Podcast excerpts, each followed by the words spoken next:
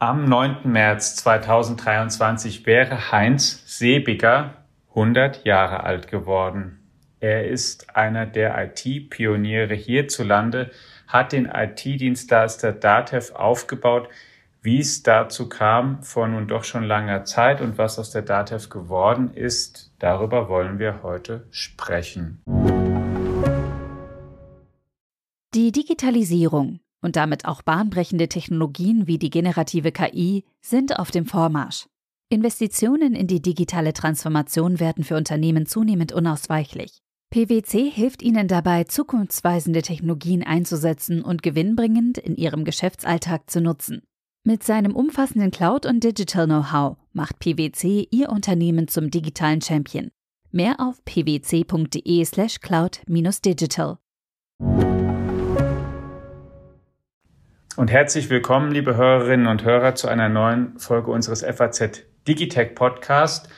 Und wir sprechen über dieses Thema mit Robert Meyer, dem amtierenden Vorstandsvorsitzenden der DATEV, dem ich auch herzlich Hallo sage an dieser Stelle. Hallo, Herr Professor Meyer, schön, dass Sie im Podcast dabei sind.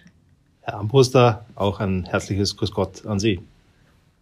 Und von unserer Seite sind dabei Carsten Knob, einer der Herausgeber der FAZ und mein Name ist Alexander Armbruster, einer der Ressortleiter in unserer Wirtschaftsredaktion. Ja, Herr Professor Mayer, wir reden über Heinz Seebiger, der mitunter in einem Atemzug genannt wird mit IT-Pionieren la Konrad Zuse und Heinz Nixdorf, wenn man drei sagt, die in Deutschland da eine große Rolle gespielt haben, oder sagen wir mal vier, wenn man noch Hasso Plattner dazu nimmt, dann sind es große Namen. Heinz Sebiger hat die DATEV im Jahr 1966 gegründet. Ähm, was war er denn für ein Typ so? Also aus meiner Sicht ähm, war Heinz Sebiger auf jeden Fall eine visionäre Unternehmerpersönlichkeit und Sie haben es ja gerade eben schon angesprochen, äh, ein deutscher IT-Pionier. Ich habe ihn immer als sehr strategisch geprägt und sehr fokussiert wahrgenommen und glaube, ihn zu charakterisieren ist natürlich immer sehr schwierig, aber die Charaktermerkmale, die mir aufgefallen sind, ist ein, ein unglaublicher Fleiß, eine Beharrlichkeit und ich glaube auch das, was ihn zum IT-Pionier gemacht hat, eine absolute Begeisterung für Technik. Jetzt hat er die DATEV gegründet im Jahr 1966. Wieso eigentlich gerade dann oder was waren so die Umstände, die ihn angetrieben haben, das damals zu machen und auch noch genau in der Form, in der er das gemacht hat, nämlich als Genossenschaft? Also die Gründung der DATEV als, ich glaube, man kann es an der Stelle sagen, als berufsständische Selbstorganisation ist aus einer, ich glaube, man kann es als Notlage bezeichnen, heraus entstanden. Das ist eine Situation damals gewesen, Mitte der 60er Jahre, die einige Parallelen auch aufweist zu der heutigen Situation auch im Berufsstand und bei uns auch äh, im Mittelstand und in der deutschen Wirtschaft. Es ging einfach um das Thema, dass die Arbeitsbelastung massiv angestiegen ist, insbesondere bei den mittelständischen Kleinunternehmen, kann man, glaube ich, im Nachhinein betrachtet von einer Flut an arbeitsintensiven Buchhaltungsaufträgen sprechen. Und das zweite Thema, und ich hatte ja von Parallelen zur heutigen Zeit gesprochen, die Fachkräfte waren damals auch wirklich knapp. Und damals war es natürlich dann auch angezeigt, ich sag mal, Auswege aus dieser Situation heraus sich zu erarbeiten. Und die elektronische Datenverarbeitung, die versprach einfach Abhilfe und das ist etwas, was halt Dr. Sebiger an der Stelle auch getrieben hat, um dann auch zur Gründung der DATEV, zu einer Genossenschaft zu führen. Das war damals ein Zusammenschluss von, ich glaube, es waren 65 Steuerbevollmächtigte aus dem Kammerbezirk Nürnberg. Und diese Idee, die ich gerade skizziert habe, die aus dieser Arbeitsknappheit und ähm, aus der Arbeitsflut also nicht Arbeitsknappheit, sondern Fachkräfteknappheit und aus der Arbeitsflut entstanden ist, der hat halt zur Gründung der Dativ geführt und die Erfolgsgeschichte, die ist bis heute ungebrochen. Carsten, wenn man das so sagen kann, dieser Zusammenschluss ist ein Vorläufer dessen gewesen, was wir heute so gemeinhin als Cloud Computing bezeichnen und was in aller Munde ist, richtig?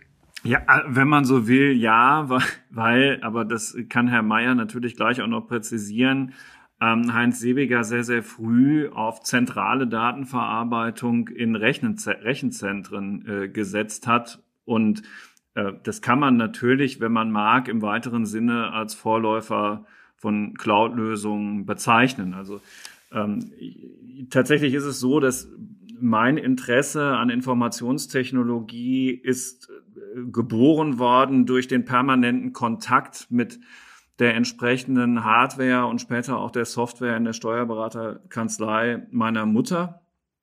Und äh, schon als Kind oder also sehr junger Jugendlicher hatte ich da mit so einer Kienzle-Maschine zu tun, wo so ein einzeiliges Display drauf war, wo man dann also Dinge eingeben konnte und dann ja, ich nehme an, das Ding hat dann gebucht oder so. Und äh, war so groß wie ein Schreibtisch und meine Mutter hatte sowas alles schon und dann auch einen der allerersten PCs und da waren wir dann auch auf der CeBIT noch bevor die überhaupt eine eigenständige Messe wurde in Hannover um den bei einer Firma, also diese eine Maschine, das war eine Kienzler Maschine und dieser erste PC, das war ein Triumph Adler PC und ja, meine Güte, also wenn ich allein diese Namen ausspreche und all das und später wurde es dann ja. Olivetti, ähm, dann ist man schon tief in der Technikgeschichte, aber eben auch immer ganz, ganz vorne an der Front technischer Innovationen und ähm, so habe ich die Dativ immer kennengelernt. Ja, und deswegen am Ende aller Tage äh, ist es dann auch ein Pionier der Cloud. Ich wusste das tatsächlich auch von dir gar nicht, wenn ich das an der Stelle hier mal sagen darf. Also wenn wir auch mal eine Folge machen, wie du eigentlich zur IT kamst und es ähm, wird dann ja schon wieder eine Dativ-Werbesendung. Über welchen ähm, Weg dann ähm, ja, es sind manchmal ja, also ne, so eine Genossenschaft denkt, ist schon ganz cool. Und meine Mutter war ja auch in der Vertreterversammlung lange Zeit und dann habe ich da alle Diskussionen auch mitbekommen. Ist ja auch lebhaft manchmal unter so Genossen, wie sich die Dativ so weiterentwickeln soll und so. Und das ganze Modell ist schon einigermaßen faszinierend. Wie ist denn Herr Professor Meyer, der Dr. Sebiger damals eigentlich dann wahrgenommen worden, als er das gemacht hat? Haben so die drumrum, die, die Leute oder Branchen haben, hat man gedacht, naja, was bisschen merkwürdig, was er da macht, hat man das interessiert wahrgenommen, hat sich eigentlich keiner so richtig größer dafür interessiert, sondern gedacht, naja, der macht halt jetzt mal. Also es ist natürlich immer ein bisschen schwierig, jetzt die, die verschiedenen äh, Interessensituationen von der damaligen Zeit aufzurufen. Ähm, ich glaube, dass äh, Heinz Sebiger damals mit seiner Idee, mit dem genossenschaftlichen Modell, ich glaube, auch wirklich einen ganz zentralen Punkt getroffen hat, weil Herr Knob hat es ja schon so ein bisschen ausgeführt, wie die Entwicklung damals, die technische Entwicklung war. Ähm, also die Erkenntnis, dass man das gar nicht mehr schafft manuell und ähm, ich sag mal mit normalen Bordmitteln im Berufsstand, ich glaube, die war schon relativ bald ähm, äh, so weit, äh, dass man gesagt hat, ja, also da muss man irgendwas äh, technisch dagegen unternehmen, um es mal so auszudrücken. Das Problem damals war, dass in den, in den 60er Jahren die zur Verfügung stehende Technik, die, die war einfach, die war noch viel zu teuer, die war unbezahlbar. Ähm, das hat man auch damals über Großrechner äh, abbilden müssen und äh, Mitte der 60er Jahre hat auch die Dativ noch mit gemieteter Rechenkapazität gearbeitet. Und ähm, das genossenschaftliche Modell sagt ja, um das einfach nochmal zu zitieren, ähm, was einer allein nicht vermag, das vermag die Gemeinschaft. Und das war dann auch äh, ein Stück weit etwas, was, glaube ich, dieser Idee damals auch zum Durchbruch verholfen hat. Und wenn man sich mal so ansieht, äh, Herr Knob, Sie haben ja so ein paar Schlagworte schon, schon aufgerufen, ein paar äh, Hersteller der damaligen Zeit. Also damals ähm, Mitte 66, also 66, ähm, waren das IBM-Rechner. Ähm, mit denen arbeiten wir übrigens heute noch. Die Mainframe-Technologie ist ein ganz elementarer Bestandteil unserer Rechenzentrumstechnologie. Und man hat dann 1969 relativ schnell, das Unternehmen ist ja eigentlich exponentiell gewachsen, äh, hat man dann auch schon ein eigenes Rechenzentrum in Nürnberg mit vier Großrechnern und natürlich auch angeschlossenen Druckern äh, eingerichtet. Ja, wie viele von diesen Datev-Rechenzentren ähm, gibt es jetzt im Moment? Also wir haben im Augenblick auch noch vier Rechenzentren. Ganz wichtig an der Stelle natürlich auch äh, gespiegelt, das heißt äh, die Redundanz auf, auf Deutsch das ist einfach Ausfallsicherheit. Man kann es auch äh, einfacher mit deutschen Begriffen ausdrücken. Und die sind aber, und das ist mir an der Stelle wichtig, deshalb äh, werde ich auch nicht müde, das zu betonen, die stehen alle bei uns in Deutschland. Also wir haben, äh, was das Thema anbetrifft, uns von dieser guten Tradition aus den 60er Jahren noch nicht verabschiedet. Also alle unsere Rechenzentren stehen in Deutschland, ich sag mal im fränkischen Umfeld. Ich glaube, die Berater fänden es auch nicht so cool, wenn sie das irgendwo in China aufbauen würden oder in einer Cloud hosten würden, die ähm, von sonst wem betrieben wird, oder? Also ich glaube, diese Emotion, äh, die Sie da gerade aufzeigen, äh, ich glaube, das wird den meisten ja, Genossen, den meisten Mitgliedern der Genossenschaft mit Sicherheit ähnlich gehen. Ich glaube, es ist einfach ähm, ein, ein gutes Gefühl zu wissen, wo die Daten lagern und bin mir eigentlich, was das Thema anbetrifft, sicher, dass sich das auch so schnell nicht verändern wird. Da wird es auch aus meiner Sicht keinen Paradigmenwechsel geben. Wir sind der Auftragsdatenverarbeiter. Wir arbeiten natürlich mit sehr, sehr sensiblen Daten und äh, die natürlich dann auch im eigenen Rechtsrahmen Deutschland zu wissen, ist für viele mit Sicherheit auch ein beruhigendes Gefühl, ja. Zumal es eben um sensible Daten geht, die man eben einfach nicht gerne teilen möchte oder bedenkenlos irgendwohin ins Web oder so reintun möchte. Wohl wahr. Und dazu sollten wir dann jetzt auch noch mal sagen, wie sensibel diese Daten da tatsächlich sind, weil also eine Steuererklärung und so, klar, das ist ja auf den ersten Blick alles schon sensibel genug, aber ich bin mir gar nicht sicher, ob das so viele Leute wissen, weil man in der Gehaltsabrechnung dann ja doch auf was anderes schaut, dass da irgendwo vielleicht noch verschrieben wird, so ein kleines Dativ-Logo zu finden ist auf der Abrechnung, aber 14 Millionen Lohn- und Gehaltsabrechnungen jeden Monat, ich hoffe, die Zahl stimmt noch, aber so roundabout wird schon stimmen, kommen halt von der DATEV und auch das sind ja hochsensible Informationen. Das ist richtig und die Zahl, äh, Herr Ambros, da an der Stelle, die ist noch recht aktuell, die passt. Auf Heinz Sebiger nochmal zurückkommend, wie er gelebt und wie er gedacht hat, möchte ich mal kurz einen Auszug vorlesen aus dem Nachruf, den unser Kollege Stefan Finsterbusch geschrieben hat, als der Heinz Sebiger gestorben war im Alter von 93 Jahren im August 2016. Stefan Finsterbusch ist nämlich der letzte Journalist meines Wissens, der ihn interviewt hat, dem er ein Interview gegeben hat. Und da hat er geschrieben, erstmal in, in, den 60er Jahren entwickelte Sebiger mit einer kleinen Mannschaft von Technikern das, was man heute im Allgemeinen als Cloud Computing bezeichnet, zentral in einem Rechenzentrum bereitgestellte und über Netzwerke jederzeit abrufbare Datendienste, was zu Zeiten tonnenschwerer Röhrenrechner als eine etwas flippige Idee anmutete, gilt heute als die Zukunft der gesamten IT-Industrie. Und dann sagt er, dann geht es dann auch persönlicher. Im Frühjahr dieses Jahres hatte Sebiger sein letztes Interview gegeben. Im Arbeitszimmer seines kleinen Hauses am Stadtrand von Nürnberg sagte er, auch heute würde er für die Gründung einer Start-up-Firma die Gesellschaftsform der Genossenschaft wählen. Gebe sie der Unternehmung doch eine treue Gesellschafterstruktur. Genossen seien sowohl kurz- wie auch langfristig ausgerichtet jedes Jahr an einer ordentlichen Rendite wie auch an einer nachhaltigen Entwicklung der Firma interessiert. Sein mit Computern aller Art und den neuesten Generationen gut gefüllten Schreibtisch umgaben Bücherregale bis unter die Decke. Sie waren gefüllt mit Standardwerken über mehr als ein halbes Dutzend Computersprachen und mit Wörterbüchern, die vom Englischen bis zum Japanischen reichten. Herr Mayer, in Ihrem Büro sieht's anders aus. Herr Knupp, Sie sehen ja jetzt im Augenblick, das ist natürlich immer ein bisschen ungeschickt, wenn man in einem, in einem Podcast solche Anmerkungen macht. ähm, aber vielleicht muss man das an der Stelle äh, für die Zuhörer noch hinzufügen. Ich mache das jetzt einfach mal. Wir sind ja über ähm, eine Videokonferenz zusammengeschaltet. Also man sieht ja hinter mir eine Wand und äh, die ist, ich würde mal sagen, schön gestaltet, aber da findet man keine Bücher und wenn ich äh, auf meinen Schreibtisch blicke, da liegt offen gesagt auch relativ wenig Papier rum. Ich habe in der Regel ein Blatt Papier, wenn ich schnelle Notizen machen muss beim Telefongespräch. Aber ansonsten finden Sie bei mir ähm, relativ wenig analoge Gerätschaften. Jetzt hat der Alex da, in, äh, als er das gerade vorgelesen hat, was der geschätzte Kollege Stefan Finsterbusch geschrieben hat, an einer Stelle ähm, kam das Wort Japan vor. Ich glaube, da sollten wir noch mal eine Sekunde drauf verharren.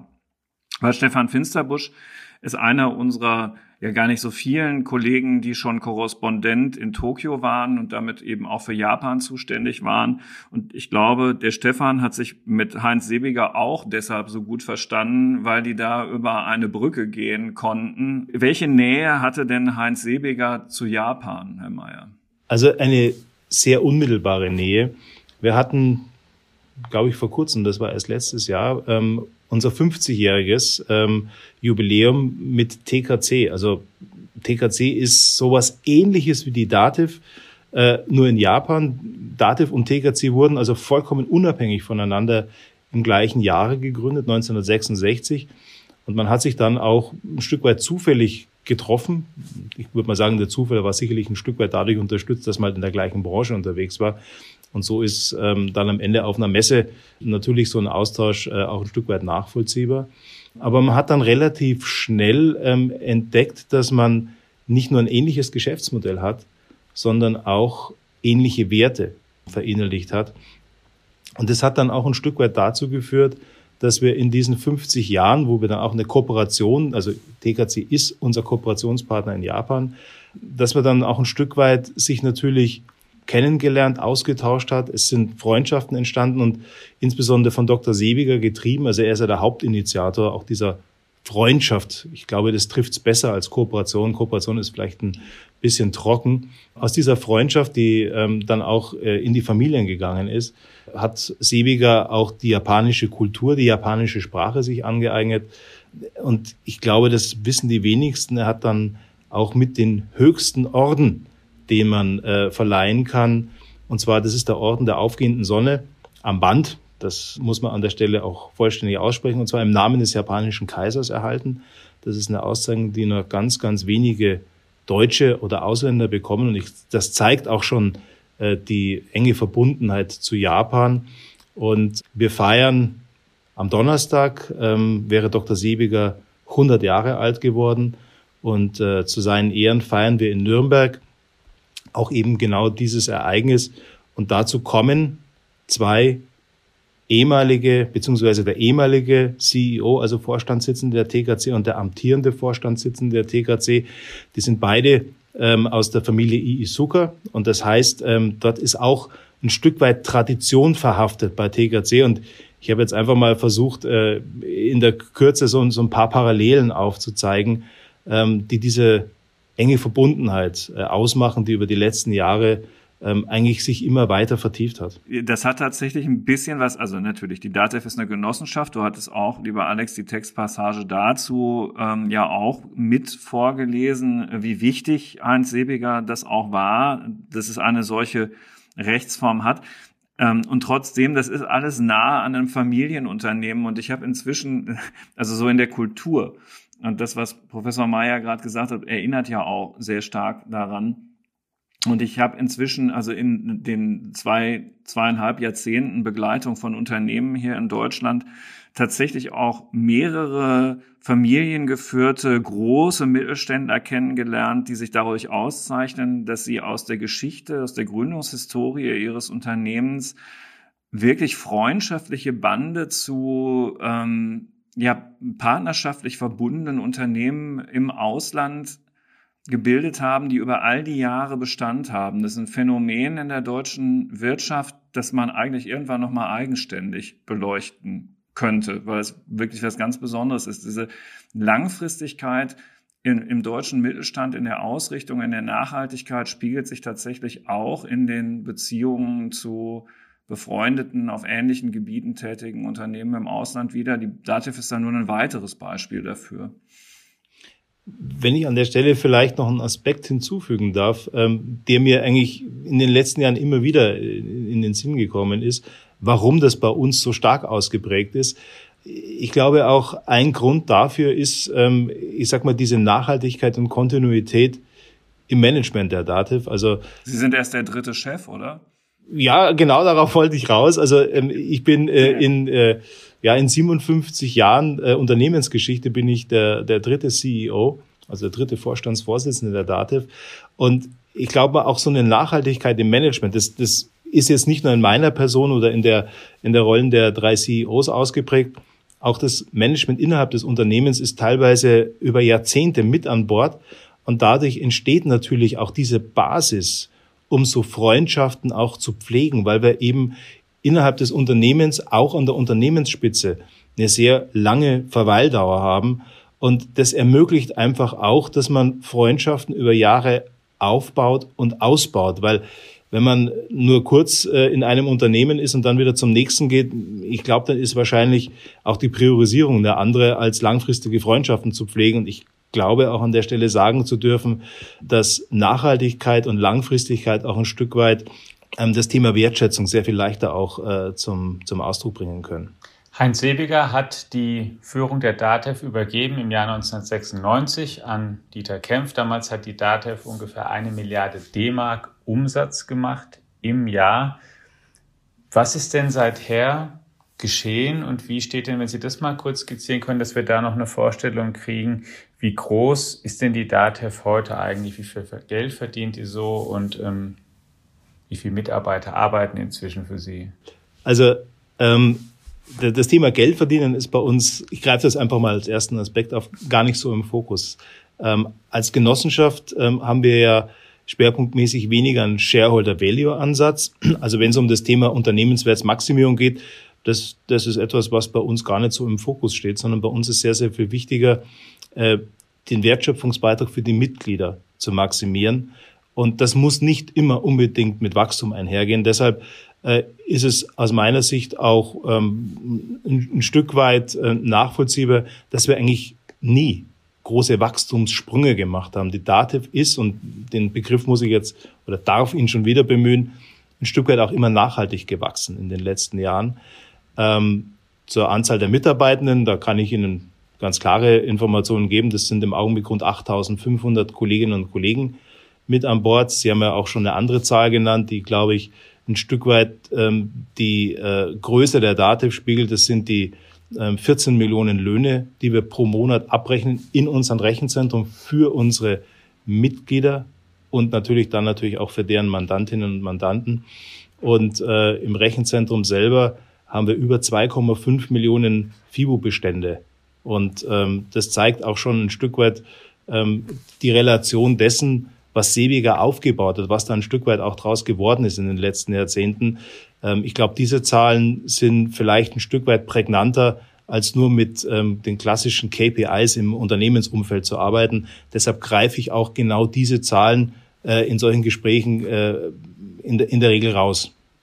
Als Nummer zum Vergleich, als Sebiger 2016 starb, beschäftigte die DATEV schon, aber eben dann auch im Vergleich zu heute nur 6.900 Beschäftigte. Also äh, das, das Wachstum findet schon statt. Also, also weil Sie gerade so sagten, dass boah, boah, naja, also wir wachsen so, ne, so.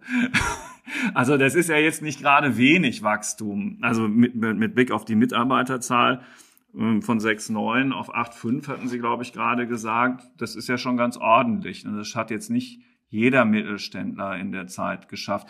So, und jetzt äh, haben wir eigentlich mehr oder weniger en passant beschrieben, ähm, was die DATEV macht, nämlich Finanzbuchhaltungsunterstützung, äh, Lohnabrechnungen, aber da ist ja noch ein bisschen mehr.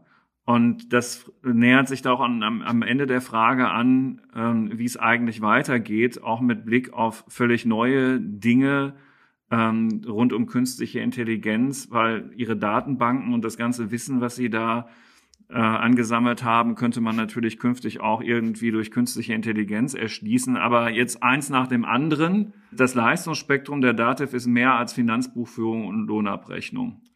Richtig. Also insgesamt äh, haben wir ein Portfolio, was aus über 250 verschiedenen Produkten besteht. Aber Sie haben natürlich jetzt schon äh, in Ihrer Frage zentrale Geschäftsfelder aufgeführt. An erster Stelle ist das äh, Geschäftsfeld Rechnungswesen. Das hatte ich ja vorhin anhand der rund 2,5 Millionen Bestände im äh, Rechenzentrum aufgeführt. Dann äh, haben wir natürlich das Thema Personalwirtschaft. Also das sind die Löhne, die wir abrechnen. Das sind die 14 Millionen. Und dann natürlich kommt das, was man natürlich von der IT-Genossenschaft für Steuerberater erwartet, natürlich auch das Thema Steuerdeklarationssoftware äh, ist ein weiteres Standbein, was natürlich auch in im Berufsstand ähm, in, in aller Breite auch genutzt wird. Und dann natürlich verschiedene Derivate, Eigenorganisationsprodukte, ähm, die sich äh, im Geschäftsfeld anschließen und natürlich ein Stück weit auch eine Abrundung des Portfolios darstellen. Die Digitalisierung und damit auch bahnbrechende Technologien wie die generative KI sind auf dem Vormarsch. Investitionen in die digitale Transformation werden für Unternehmen zunehmend unausweichlich. PwC hilft ihnen dabei, zukunftsweisende Technologien einzusetzen und gewinnbringend in ihrem Geschäftsalltag zu nutzen. Mit seinem umfassenden Cloud- und Digital-Know-how macht PwC ihr Unternehmen zum digitalen Champion. Mehr auf pwc.de slash cloud-digital. Hm. So, und jetzt haben Sie in Ihren Datenbanken auch 665.000 Dokumente oder so zu allen möglichen Themen, Steuern, Wirtschaft, Recht hinterlegt. Und da könnte man ja jetzt auf die grandiose Idee kommen, das einfach mal an ChatGPT anzuschließen. Ja, also das, das Thema äh, äh ChatGPT ist natürlich im Augenblick ein Beispiel, was ein extremes, äh, extremes Hype-Thema ist in der Berichterstattung. Und äh, ich, ich sage es an der Stelle einfach, ich habe es natürlich auch schon ausprobiert und die Handhabung ist denkbar einfach. Ähm, das ist ein Stück weit revolutionär, dass man mit, ich sag mal, mit natürlich sprachlichen Text dort äh, einen Austausch treiben kann.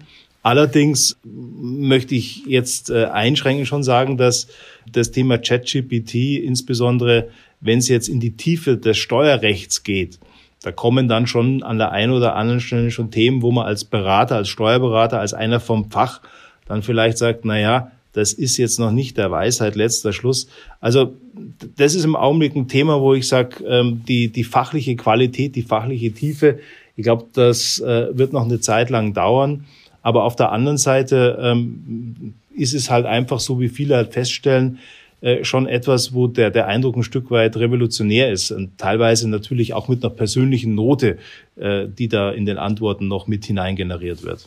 Aber Sie haben ja jetzt ja schon gesagt, noch vor allen Dingen in dem Satz noch nicht. ChatGPT gibt es eben jetzt. Viele Unternehmen, auch große, gerade große Konzerne sind dran, das natürlich weiterzuentwickeln.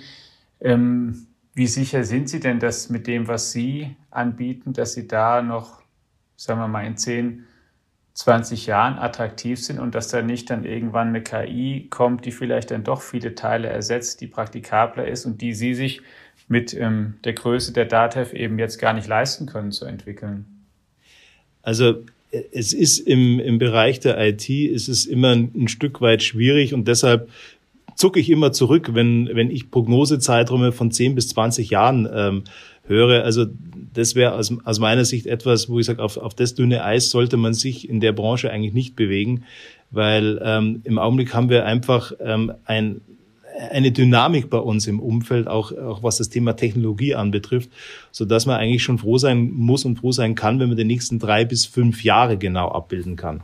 Aber auch für die Zeit müssen Sie ja praktisch Sachen entwickeln oder zumindest auch Leute haben oder bezahlen können, die da, sagen wir mal, mit zu den Besten vielleicht auf dem Gebiet sind, die zumindest mit den Leuten mithalten können, die für Microsoft und Co. arbeiten.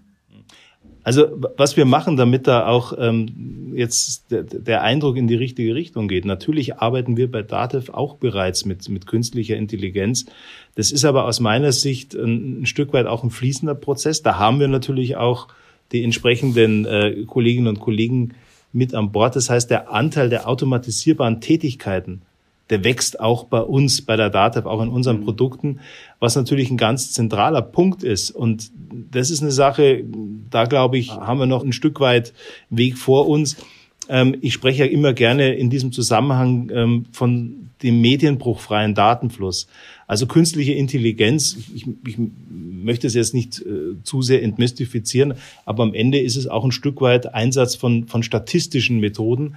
Und ähm, das funktioniert auch nur dann, wenn ich wirklich diesen, ich habe vorhin gesagt, medienbruchfreien Datenfluss habe, weil ähm, da ist es eigentlich so, je mehr Daten, desto besser. Und ähm, das heißt, desto besser ist dann natürlich auch die Prognostik, also die Qualität dessen, was künstliche Intelligenz leisten kann. Und vor dem Hintergrund ähm, sind wir natürlich auch bei uns dabei, hier unterstützende Tools für unsere Mitglieder auf den Weg zu bringen, um insbesondere ähm, die, die manuellen, die repetitiven Tätigkeiten ein Stück weit zu automatisieren, damit ähm, dem Berufsstand dann natürlich auch mehr Zeit vielleicht für die wirklich wertschöpfenden Tätigkeiten, das heißt die klassische Kernberatung, die klassische Steuergestaltungsberatung. Ähm, und das ist im Augenblick für mich so ein bisschen auch der Gamechanger in dem Bereich, weil wir haben im Berufsstand, im steuerberatenden Berufsstand im Augenblick, glaube ich, äh, an, an allen Seiten einen massiven Fachkräftemangel und das ist natürlich auch Aufgabe ähm, einer Genossenschaft, eines IT-Dienstleisters für den Berufsstand, für den steuerberatenden Berufsstand, hier ein Stück weit auch ähm, Erleichterungen zu schaffen durch Einsatz eben von künstlicher Intelligenz und automatisierten Lösungen. Können Sie das noch ein Stück konkreter machen? Welche repetitiven Tätigkeiten, was muss ich mir da zum Beispiel vorstellen, was bald der Computer macht? Also was, was auf, auf jeden Fall ähm, Themen sind, mit denen wir bereits ganz konkret in der Umsetzung sind. Also das ist jetzt äh, keine, keine Fiction mehr, sondern das ist bereits im Einsatz. Das ist auf der einen Seite Automatisierungsservice im Bereich von Rechnungen, weil das sind ja teilweise im, im Kreditorenbereich Themen, die immer wiederkehrend sind. Und das kann man natürlich einer künstlichen Intelligenz auch relativ schnell beibringen, antrainieren. Das heißt, auf Basis von äh, Buchungen in der Vergangenheit lässt sich natürlich dann auch ein Stück weit die Buchung für die Zukunft oder die aktuelle Buchung automatisiert darstellen. Ein zweites Thema, was ich im Augenblick sehr, sehr spannend finde, weil es halt einfach auch in der momentanen wirtschaftspolitischen Situation, äh, ich würde mal sagen, essentiell geworden ist, ist das Thema Liquiditätsplanung.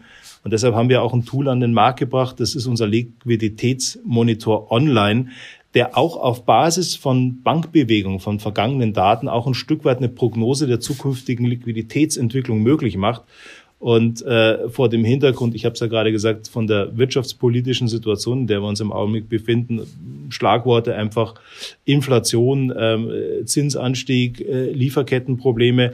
Ähm, da ist es einfach wichtig, dass man als äh, Steuerberater auch seinen Mandanten an der Stelle ein Stück weit zur Seite stehen kann, um auch, was das Thema Prognostik anbetrifft, ein Stück weit Sicherheit an die Hand zu geben. Nun ähm, soll es hier aber eben dann doch nicht zu einer Dativ-Werbesendung werden und daher ähm, geht es nicht ohne die Frage, die ich aber auch sehr gerne stelle, ob ein Unternehmen wie die DATEV nicht letztlich Jahr für Jahr, Jahrzehnt um Jahrzehnt davon profitiert, dass deutsche Steuergesetzgebung immer komplizierter wird, dass der steuerberatende Berufsstand immer stärker überlastet ist durch äh, alle möglichen Regelungen, Sonderregelungen, Spezialfälle, Corona-Hilfen, Grundsteuer und so weiter und so fort. Und dass sie seit Herrn Sebigers Zeiten zwar gebetsmühlenartig fordern, dass das alles viel einfacher werden müsse. Die Wahrheit aber ist, dass das natürlich, was der Bundesfinanzminister und seine Kollegen da machen, perfekte Geschäftsbesorgung für die DATEV ist. Also an, an der Stelle mache ich mir natürlich ein, ein Stück weit auch die auch die Tätigkeit, auch, auch ähm, ein Stück weit die Ziele äh, unseres Gründervaters zu eigen. Sebiger hat der Zeit, äh, seiner Zeit, äh, insbesondere natürlich in seiner Funktion als Vorstandsvorsitzender der DATEV, immer wieder das Thema steuerliche Vereinfachung angemahnt. Hat auch bei der Bundesregierung damals schon oder bei den damaligen Bundesregierungen, so muss man korrekt sagen, äh, immer wieder das Thema Bürokratieabbau eingefordert. Ähm, um einfach mal an der Stelle in die Historie zu gehen, er war ja auch Mitglied des Arbeitskreises zur Reform der Abgabenordnung beim Bundesfinanzministerium und auch in der Kommission zur Erarbeitung der Petersberger Steuerbeschlüsse. Also Seebeger, und das haben wir ein Stück weit auch bei uns in der, im, im Selbstverständnis heute auch noch verhaftet, war eigentlich immer angetreten, steuerliche Vereinfachungen durchzusetzen. Ähm, und das, was Sie gerade gesagt haben, ja, natürlich bedeutet das für eine DATEV auch mehr Aufwand Sie haben jetzt das Thema Überbrückungshilfen angesprochen, Kurzarbeitergeld, Mehrwertsteuersenkung. Ähm, während der Corona-Zeit, das hat bei uns natürlich auch ähm, einiges an Mehraufwand äh, verursacht, wo wir natürlich an der Stelle ähm, das ist unser Job als IT-Dienstleister des Berufsstands, einfach auch unseren Mitgliedern zur Seite stehen mussten und wollten, um auch diese Corona-Zeit äh, ein Stück weit äh, abzuarbeiten. Und das sind so Dinge, wo ich mal sage, also wenn, wenn Sie mich jetzt direkt fragen, steuerliche Vereinfachungen, ähm, müssen die kommen, dann würde ich sagen, selbstverständlich. Also ich glaube, irgendwann äh, sind wir auch in einer Situation, äh, wo die Komplexität auch ein Stück weit äh, Innovationskraft hemmt, weil es kann nicht sein, dass man einfach immer nur ich sag mal, nacharbeitet, um diese ganzen Themen, die Sie vorher angesprochen haben, bei uns dann in der Software abbildet. Das frisst natürlich oder das bindet natürlich auch Ressourcen, die man an anderer Stelle, und da spreche ich jetzt nicht nur von der Datev, da spreche ich, glaube ich, von jedem Unternehmen, insbesondere in der IT-Branche, die man vielleicht eher auch in zukunftstreibende Investitionen investieren sollte. Hm. Aber Herr Mayer, der schlimmste Feind der Datev müsste doch eine funktionierende Elster Plus App sein, mit der der Steuerbürger auch komplexere Steuerfälle mehr oder weniger selbst erledigen kann. Also das würde ich so ehrlich gesagt jetzt nicht sehen, weil ähm, was, was das Thema ähm, der Steuerbürger anbetrifft, das ist ja auch eine Sache, die hatten wir damals auch schon in, in der Zeit, wo wir das Thema Satzungsänderung angegangen sind. Also ich rufe jetzt nochmal das Jahr 2016 auf, wo wir an der Stelle einfach auch gesagt haben, wir wollen eine Möglichkeit an den Markt bringen, dass der Steuerbürger, also der Steuerpflichtige, ich sage an der Stelle immer ganz wichtig, der nicht beratende Steuerpflichtige über eine App seine Steuerdeklaration einfach erledigen kann. Ähm, das Kerngeschäft unserer Mitglieder ist ja nicht die einfache Steuerdeklaration äh, des Steuerpflichtigen, der, ich sag mal, nur einfache Einkünfte aus ähm, unselbstständiger Tätigkeit hat, sondern das Kerngeschäft sind ja dann doch schon die komplexeren Themen im Mittelstand. Und äh, vor dem Hintergrund sehe ich da jetzt ehrlich gesagt keine große Gefahr für die Dativ oder für den Berufsstand, wenn jetzt Elster sich an der Stelle deutlich weiterentwickeln würde. Ähm, ich glaube, der Berufsstand ist im Augenblick ähm, sehr gut ausgelastet und äh, steht auch als, als, als Rückgrat für den Mittelstand äh, parat, um jetzt auch in der momentan schwierigen Zeit einfach auch ein Stück weit durch die Untiefen äh, zu lotsen. Also es gäbe mehr Zeit für betriebswirtschaftliche Beratung, die Sie dem Steuerberater ja immer anempfehlen im Gespräch mit seinen Mandanten. Nachvollziehbar. Ja. Das ist ein Thema, was aus meiner Sicht insbesondere in der heutigen Zeit, ähm, die ja von sehr, sehr vielen multiplen Krisen überlagert wird, essentiell ist. Und alles, was nicht unmittelbar an der Stelle wertschöpfend ist. Und das sind auf der einen Seite, ich habe es ja vorhin, als es um das Thema KI ging, schon gesagt, das ist das Thema repetitive Tätigkeiten, Buchhaltung. Oder auf der anderen Seite, äh, wenn es um das Thema Prognostik geht, Liquiditätsvorschau. Alles, was dem Mandanten im Augenblick hilft ähm, und den Steuerberater und die Steuerberaterin im Augenblick nicht unnötig noch belastet. Alles das ist zielführend. Falls der Finanzminister oder einer seiner Mitarbeiter zuhört, wollen wir natürlich auch noch von Ihnen wissen, wenn es um Vereinfachungen geht, was denn die zwei wichtigsten wären, die aus Ihrer Sicht mal angebracht sind jetzt. Oh, da, da, da fragen Sie mich jetzt, da fragen Sie mich natürlich was ganz, ganz, äh, ganz Komplexes, weil ich glaube, ähm, jetzt ist an zwei Themen festzumachen. Da muss ich jetzt wirklich auch mal ein bisschen überlegen, also was, natürlich, was natürlich auch ein Stück weit, und ich versuche es etwas generischer zu machen, ohne jetzt da in, in Detailbereiche zu gehen, ähm, was natürlich auch ein Stück weit eine unwahrscheinliche Arbeitsbelastung für den Berufsstand ausgelöst hat, ist das Thema, das muss jetzt kommen, das Thema Grundsteuer. Viele Daten, die jetzt alle nochmal eingegeben werden mussten, lagen ja bereits in Datentöpfen vor. Also ich glaube, was das äh, anbetrifft, und ich würde vielleicht ein Thema rausgreifen, und ich bin mir sicher, dass da sehr, sehr viele jetzt, äh, wenn sie zuhören, mit dem Kopf nicken, insbesondere Steuerberaterinnen und Steuerberater, das Thema E-Government. Ähm, ich glaube, an der Stelle richtig Gas zu geben, auch in der Digitalisierung der Verwaltung, da wäre dem Berufsstand mit Sicherheit auch schon ordentlich geholfen. Etwas, worüber wir hier ja auch schon mehrfach gesprochen haben, Carsten. Mm, ja, ja, also der Berufsstand ist schon in einer ganz speziellen Situation. Also das ähm, gilt jetzt ausdrücklich hier für Hessen.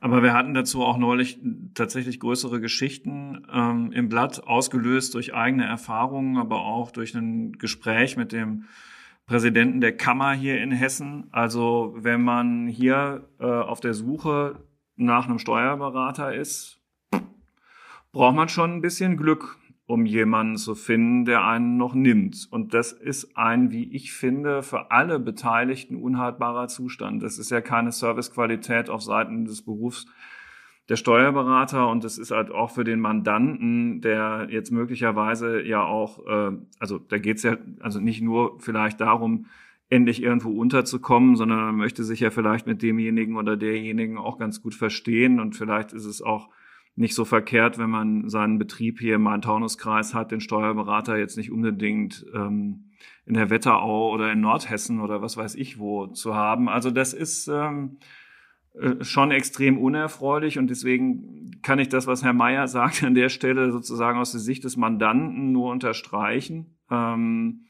der übrigens keiner ist, weil mich keiner nimmt. Und Also wenn meine Mutter das wüsste.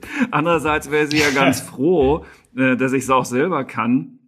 Und so ganz unterkomplex ist es bei mir gar nicht. Also sei, sei es drum, es ist schon wirklich katastrophal. Und ich habe, als ich noch in der Wirtschaftsredaktion war, schon vor 15 Jahren Geschichten geschrieben, dass es keine schlechte Idee wäre, Steuerberater zu werden oder Wirtschaftsprüfer und oder beides. Ja. Haben aber nicht genug gemacht. Aber an der Stelle möchte ich nochmal ganz klar rausarbeiten, weil es mir einfach wichtig ist. Ich meine, ähm, ich habe es bis jetzt noch nicht gesagt, aber ich bin ja auch Steuerberater und Wirtschaftsprüfer. Deshalb kann ich auch äh, glaube ich, sehr gut in den Berufsstand hineinfühlen. Also nicht nur, weil ich auch Vizepräsident der Steuerberaterkammer Nürnberg bin und damit natürlich auch einen sehr starken und sehr engen berufspolitischen Austausch habe. Aber man muss an der Stelle, glaube ich, ähm, auch wirklich klar rausarbeiten, dass das, was in den letzten drei Jahren passiert ist, das war weder geplant noch in irgendeiner Form angekündigt. Das heißt, diese gesamte Zusatzbelastung, die on top dazugekommen ist zum Tagesgeschäft, ähm, das ist ein Thema, was die Kanzleien, also meine Kolleginnen und Kollegen im Berufsstand, alles ich sag mal, auf die normale Arbeitsbelastung noch dazu schultern mussten. Ähm, und natürlich ist es unser Job, äh, unsere Anstrengung äh, an allererster Stelle, hier ein Stück weit durch die Tools, die wir vorhin gerade auch diskutiert haben, durch Automatisierungslösungen, ähm, auch durch das Thema prognostische Lösungen ein Stück weit dem Berufsstand zur Seite zu stehen. Aber wie gesagt, das war ja alles so nicht absehbar. Das kam alles on top dazu. Und ähm, ich, ich, ich kann das dann schon ein Stück weit äh, verstehen, wenn man auf der einen Seite sagt, naja, ich brauche einen Steuerberater, finde keinen. Aber ich glaube, sehr, sehr wichtig ist auch die äh, Seite des, äh, des Berufsstandes äh, zu kennen und zu verstehen, all das war so nicht absehbar. Naja klar, und es müssen Fristen eingehalten werden und man möchte ja auch die Mandanten, die man hat, vernünftig bedienen und vor allen Dingen fristgerecht. Und dann ist halt irgendwann eine Kapazitätsgrenze erreicht. Also logisch nachvollziehen kann ich das schon. Und weil Sie gerade Fristen sagen, ich meine, da, da juckt's mich dann natürlich schon auch wieder. Ich meine, auf der einen Seite dem Berufsstand, dem wurden schon relativ klare Fristen aufgezeigt zur Abgabe der Grundsteuererklärung. Gut, jetzt gab's an der einen oder anderen Stelle, und das war aus meiner Sicht gar nicht mehr anders darstellbar, gab's natürlich Verlängerungen. Aber auf der anderen Seite, ähm, auch Kommunen und der Staat muss Grundsteuererklärungen abgeben und fragen Sie da mal nach den Fristen. Also äh, ich sage Ihnen, das könnte man vielleicht auch noch mal kritisch diskutieren. Ja, na klar, und die Begründung ist auch lustig, es sei komplex. ja, das ist es bei dem einen oder anderen Mittelständler halt auch. Das ist wohl so. Noch einmal nach vorne geblickt für den Berufsstand und auch für die DATEV. Die wichtigste wenn Sie den Satz zu Ende sagen, die wichtigste technische Herausforderung der nächsten fünf Jahre ist? Die Migration in die Cloud. Die Cloud ist für mich ähm, die Zukunft. Sagt Robert Meyer, der amtierende Vorstandsvorsitzende der DATEV. Wir haben mit ihm über die Geschichte der Genossenschaft gesprochen und über die Person Heinz Sebiger, der am 9. März 1923 100 Jahre alt geworden wäre, im Jahr 1966 die DATEV gegründet hat und sowas wie den ersten oder einen der ersten Cloud-Anbieter oder Vorläufer davon damit auf den Weg brachte. Ganz herzlichen Dank für Ihre Zeit, Herr Professor Mayer. Und Ihnen, liebe Hörerinnen und Hörer, herzlichen Dank dafür, dass Sie einmal mehr eingeschaltet haben. Natürlich informieren wir Sie nicht nur über die DATEV und die Weiterentwicklung des Cloud Computings in diesem Podcast, sondern auch über alle anderen wichtigen IT-Themen und das eben auch nicht nur im Podcast, sondern in allen Kanälen der FAZ. Bleiben Sie uns gewogen, bleiben Sie gesund und wenn Sie mögen, dann bis kommende Woche. Ciao. Tschüss. Grüße nach Nürnberg. Danke, gleichfalls. Tschüss.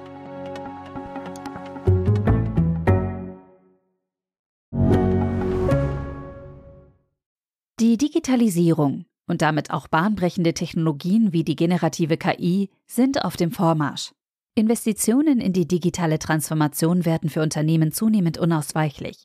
PwC hilft Ihnen dabei, zukunftsweisende Technologien einzusetzen und gewinnbringend in Ihrem Geschäftsalltag zu nutzen. Mit seinem umfassenden Cloud- und Digital-Know-how macht PwC Ihr Unternehmen zum digitalen Champion. Mehr auf pwc.de/cloud-digital. slash